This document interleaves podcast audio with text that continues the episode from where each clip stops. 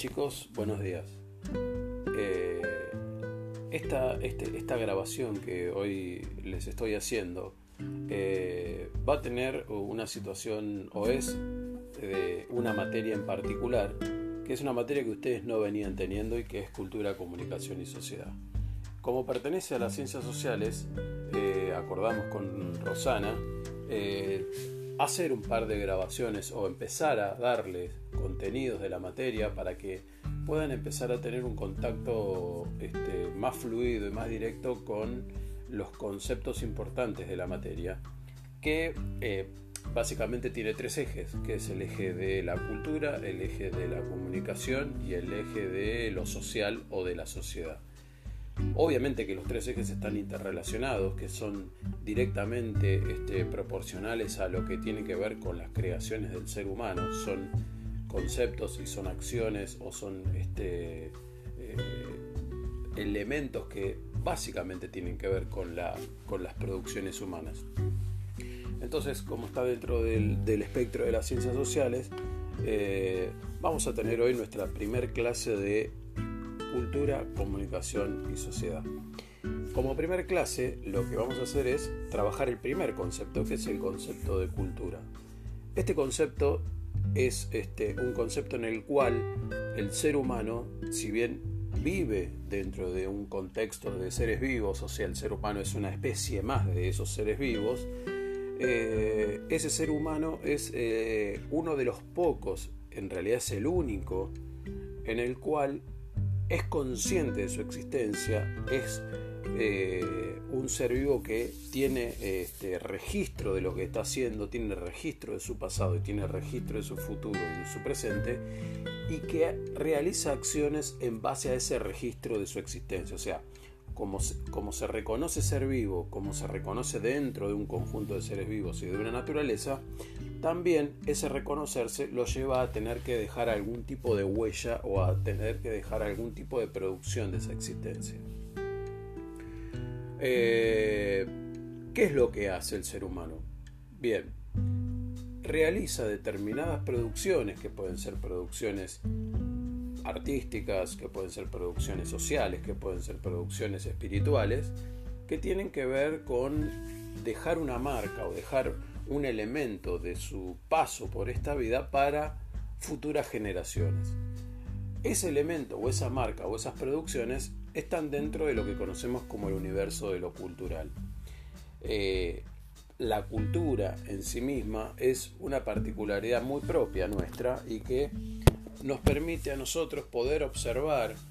entre grupos sociales cuáles son los elementos en los cuales ponemos el acento para poder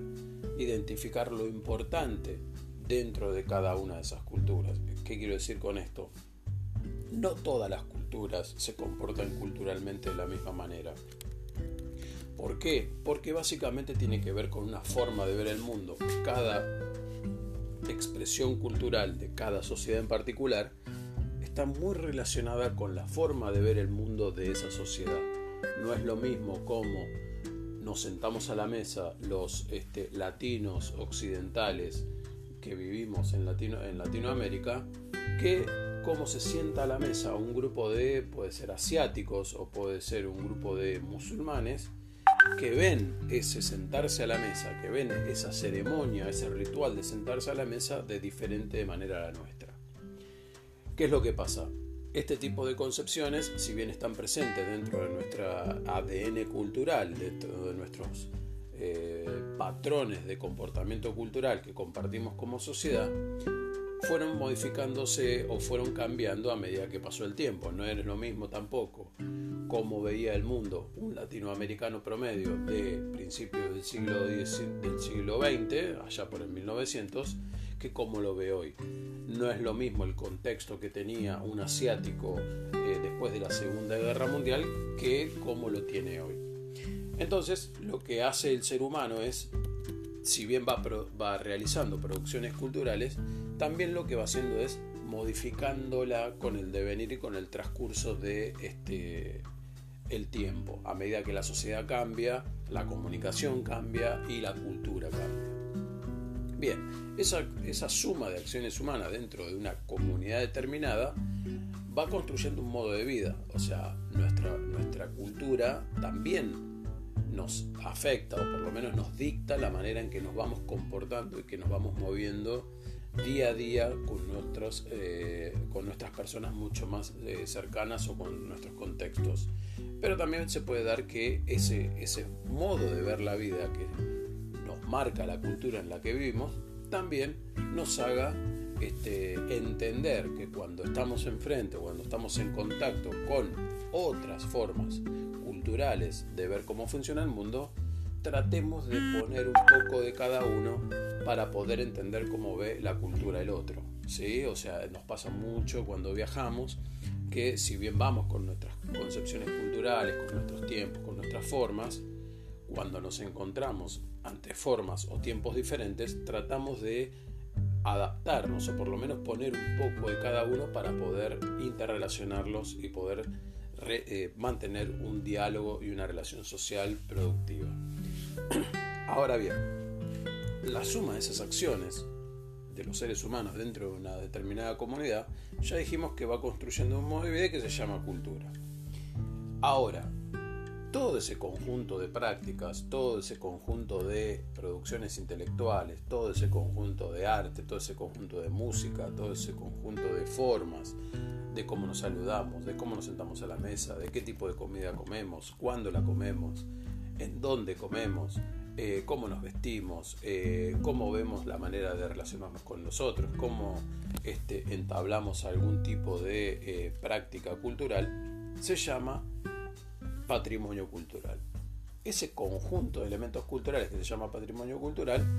es como una gran bolsa cultural donde vamos incorporando y donde se van sumando y se van modificando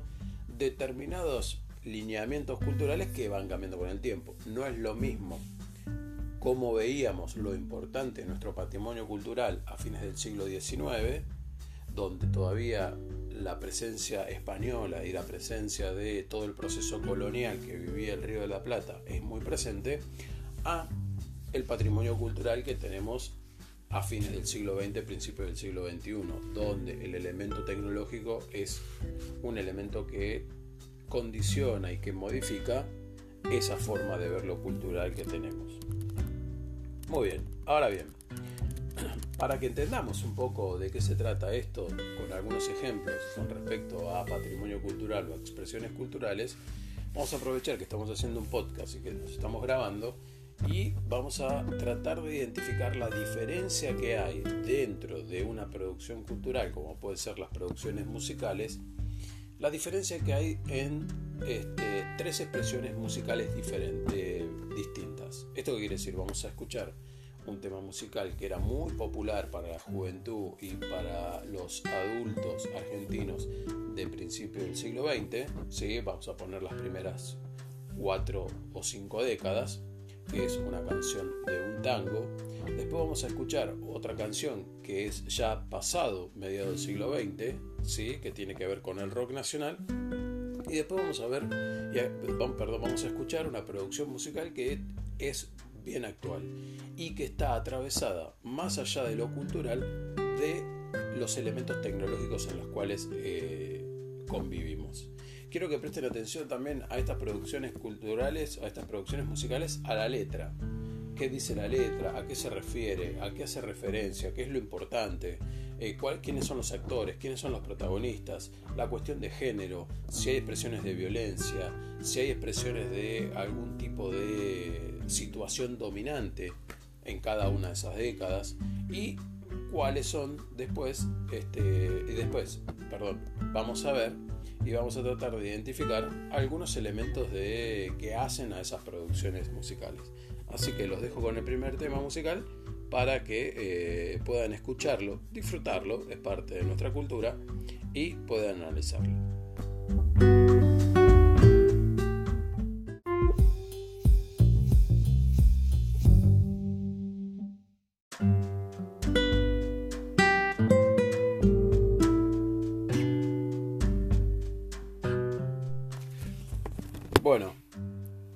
Reflexiones sobre lo que acabamos de escuchar. Eh, es interesante reconocer que eh, el tango tiene un ritmo particular, una forma particular de tocarse, ni hablar una forma particular de bailar, y que dentro de nuestro patrimonio cultural es como el elemento distintivo por el cual el resto del mundo nos puede reconocer como eh, un patrimonio cultural argentino. Eh, le podemos agregar el fútbol, le podemos agregar algunas prácticas culinarias, como por ejemplo la forma de, producir, eh, de asar y de comer la carne. Son elementos particulares que el resto del mundo reconoce en la cultura argentina como elementos mucho más destacados. El tango es sin duda ese elemento por el cual es como nuestro pasaporte cultural al resto de las prácticas culturales en términos globales. Este tango básicamente está este, ejecutado por el Mundo Rivero. El Mundo Rivero es un cantante de tango el cual este, ha desarrollado toda su carrera en la ciudad de Buenos Aires. Eh, es un cantante de tango muy particular porque tiene muchos discos por los cuales los ha cantado en un dialecto del Río de la Plata. Esto quiere decir que es un dialecto que se hablaba en las orillas del puerto, de, o sea, en lo que tiene que ver con Capital Federal y el puerto de Buenos Aires que es el lunfardo. El lunfardo es una forma particular de hablar inventada en la ciudad de Buenos Aires, también hablada en, en Montevideo, en Uruguay, y que eh, mezcla de alguna manera e inventa de otra manera, o sea, mezcla palabras que tienen que ver con el italiano, con el español y, y con el cocoliche. El cocoliche es esa mezcla de palabras que se hablaba eh, en, la ciudad de Buenos Aires a fines del siglo XIX, principios del XX, y que básicamente era la deformación de palabras del castellano de italianos o la deformación de palabras en italiano de parte de españoles. El Mundo Rivero, eh, a través de su, de, su, de su producción musical, utiliza mucho el lunfardo como, como un elemento distintivo de sus, de sus letras y, de sus canciones. Y eso también hace a, por ejemplo, lo que es el patrimonio cultural argentino. La palabra bondi, eh, la palabra, hay varias palabras que entran dentro de lo que es el lunfardo y que el tango ha utilizado como un elemento distintivo. Eh, esta situación de utilizar un dialecto particular lo hace mucho más arraigado a particularidades argentinas, o sea, que las canciones y que las letras estén escritas en una forma muy particular de hablar del Río de la Plata y del puerto de Buenos Aires, lo hace muy propio de esta zona. Otro elemento distintivo que tiene y que se identifica a la hora de escuchar este tipo de producciones este, musicales es la temática de las letras. Dentro de lo que era la idea del tanguero o de la idea de sociedad de, los tangueros de principios del siglo XX, si ustedes prestaron atención a la letra, hace referencia a lo varonil, a lo patriarcal, al tema del guapo, del valiente, que está muy relacionado, que está directamente relacionado en esta letra con el varón, con el varón hombre, que se tiene que diferenciar de las debilidades del sexo opuesto, que puede ser las debilidades de la mujer, que se tiene que apartar o proteger del amor, visto el amor como algo débil, como algo que ataca a la varonilidad del, del tanguero o del malevo de la ciudad de Buenos Aires y que cuando ese malevo entra dentro de esa situación de amor se ve como acobardado, llora como un niño, es eh, es, pierde esa calidad de valiente que tenía y que para el tango tenían los varones de ese periodo. Es muy interesante eh, identificar esto porque hay otras letras que también lo, lo, plantean y que avalan determinadas prácticas que hoy en día eh, serían condenables, como por ejemplo la agresión física hacia la mujer. Hay letras de, tangos que después, si quieren y, les interesa escucharlas o por lo menos leerlas, eh, mismo del mundo rivero, eh, explícitamente hablan de hombres que maltratan física, psicológica y,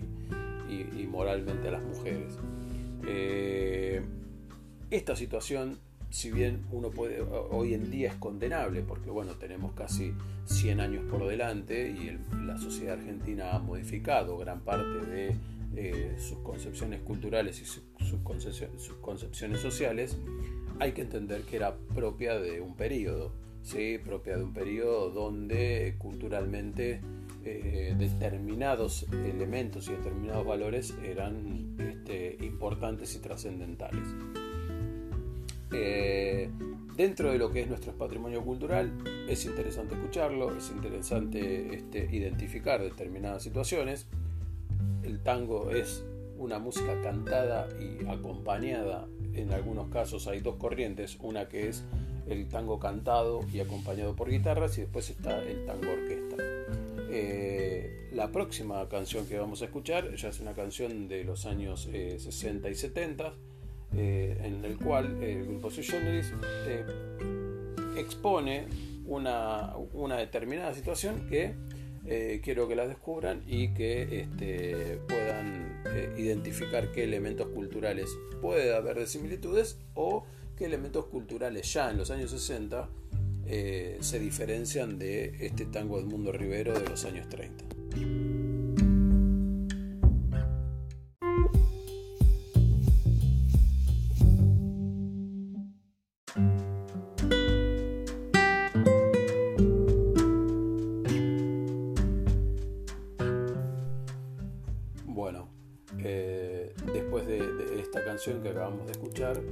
Parece que es las diferencias que, muestran la primera canción y esta segunda canción en cuanto al contenido de la letra y en cuanto al mensaje que la letra quiere dar eh, y que están dentro de nuestro patrimonio cultural, porque ambas producciones están dentro de lo que se puede considerar el patrimonio cultural del rock argentino, de, la música argentina.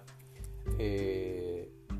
el contenido se diferencia bastante. Acá vemos en esta segunda canción como ya los autores desde su lugar de varones plantean la posibilidad de este, mostrarse como poetas, como débiles, como este, mostrar sentimientos, no, no, no creer que mostrando sentimientos se demuestra debilidad, cambia el lugar de la mujer, la mujer puede llegar a pasar a ser una reina, una princesa, aquella que mande, aquella que tome las decisiones o que este, gobierne ese, pequeño, ese pequeño este, territorio que es ese hogar que, están este, demostrando los autores en la canción. Vemos a diferencia de la primera canción, del primer, del tango que escuchamos del mundo rivero, como el papel de la mujer y del hombre ya son diferentes. Ya no hay un lugar importante para el varón, ya no hay un lugar de dominio, un lugar de fuerza, de poder, y hasta podría decir de violencia, y ya las, posiciones de ambos géneros se, se intercambian, se intercambian, se modifican, eh, cumplen otros roles, tienen otras importancias y cómo se muestran ambos géneros son totalmente diferentes. Esto es, claro y está, es, muy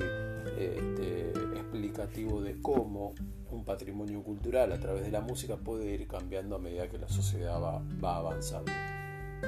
Es interesante poder ver este, esta modificación determinada, desde obviamente el ritmo eh, hasta el contenido de las letras. Eh, vamos a, los, voy a dejar con,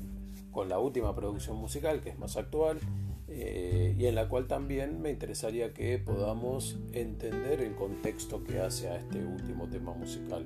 cómo se llega a difundir este tema musical. Piensen que la cultura ah, eh, durante mucho tiempo tenía unos canales determinados para poder llegar al gran público, para poder llegar a, a los sectores más masivos de consumo de producciones culturales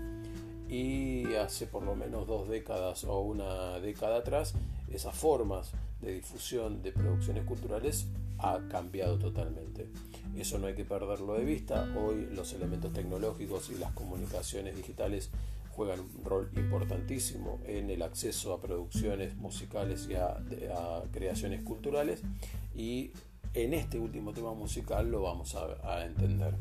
Eh, acá bueno, dejo o apelo también a, la creatividad de ustedes, a, la crítica, a la, escucha activa de este tema musical, es más actual, es más propio, lo, lo tienen mucho más este, familiarizado y después vamos a ir viendo qué tipo de conclusiones sacamos. Los dejo con el último tema.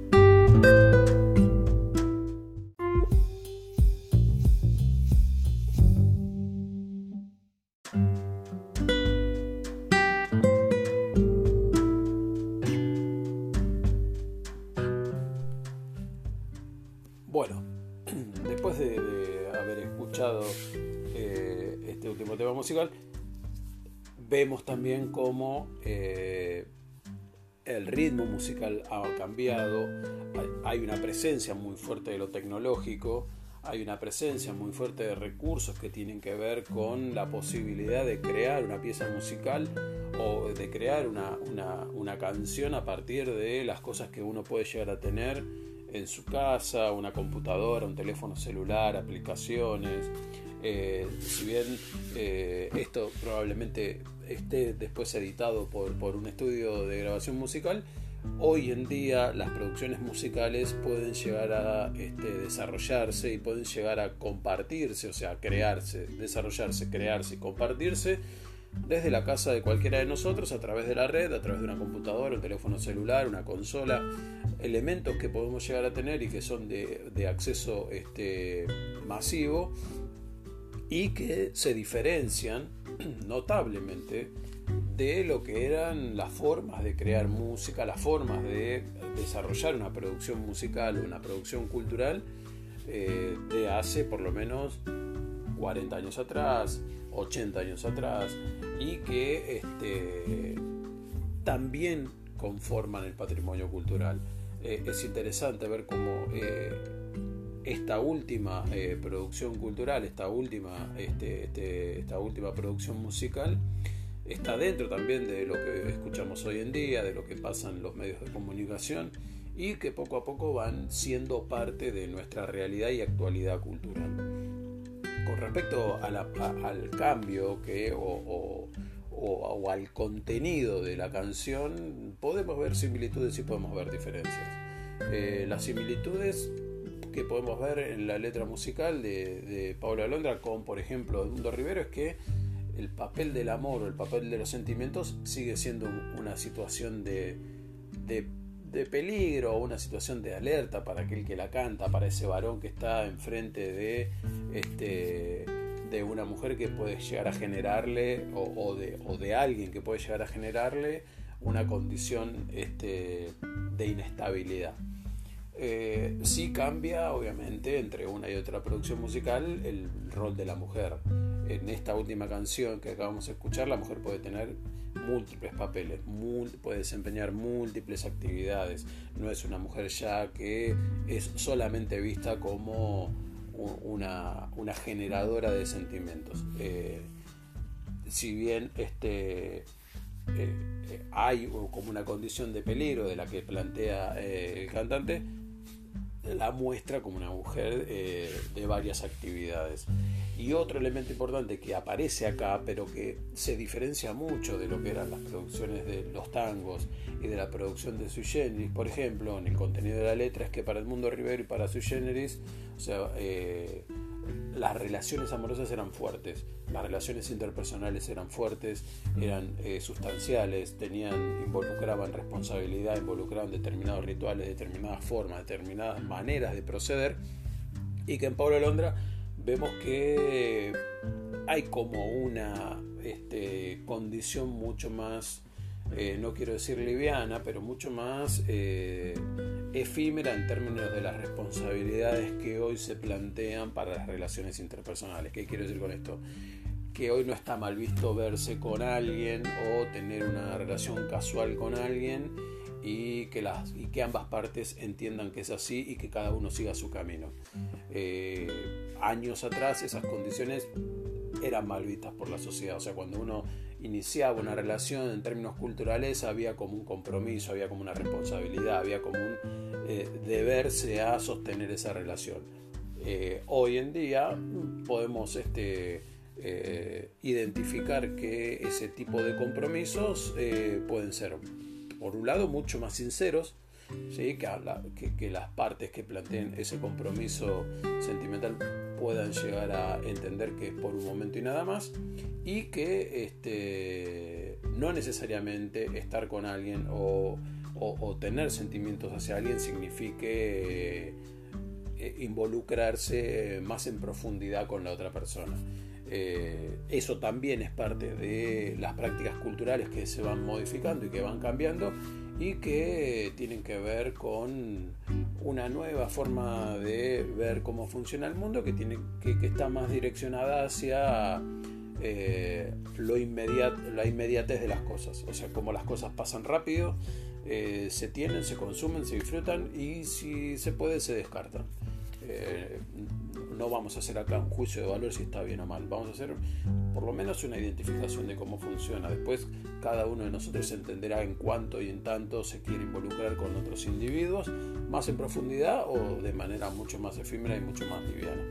Eh, bueno, de esta manera eh, terminamos nuestra primera clase de cultura, comunicación y sociedad. Eh, vamos a estructurar la materia por lo pronto, o sea, en lo que compete a lo que yo voy a hacer. Después este, vemos cómo cuando la situación se normalice cómo continúa la materia, pero mientras tengamos este, este contacto eh, por la condición de, que estamos viviendo, eh, que estamos viviendo, perdón, la materia vamos a vivir primero en la parte de cultura, después en la parte de comunicación y después en la parte de sociedad. Siempre eh, van a ver que en mi relato vamos a hacer como un contacto, como una, vamos a atravesar los tres conceptos porque obviamente son conceptos que tienen que ver con la creación del ser humano, con la vida en sociedad del ser humano y con la forma en que nosotros como seres humanos tenemos para este, eh, mostrarnos, eh, dejar el presente de nuestra existencia, relacionarnos con otras personas. Eh, bueno, los dejo con otras materias que van a tener durante el día de hoy si tienen ganas de contarme cómo están, cómo se sienten, qué cosa les pasa, eh, cómo están viviendo la cuarentena, eh, cómo, cómo, es el día a día en sus casas, eh, tienen ganas de mandarme un mail con algunas apreciaciones más personales, lo pueden hacer, quiero escucharlos, quiero saber cómo están. Eh, más adelante eh, utilizaremos otros soportes tecnológicos para poder eh, contactarnos. Vamos a ver de qué manera este, avanza todo esto. así que los dejo con lo que sigue y nos vemos en el próximo encuentro. Chao y que tengan un buen jueves.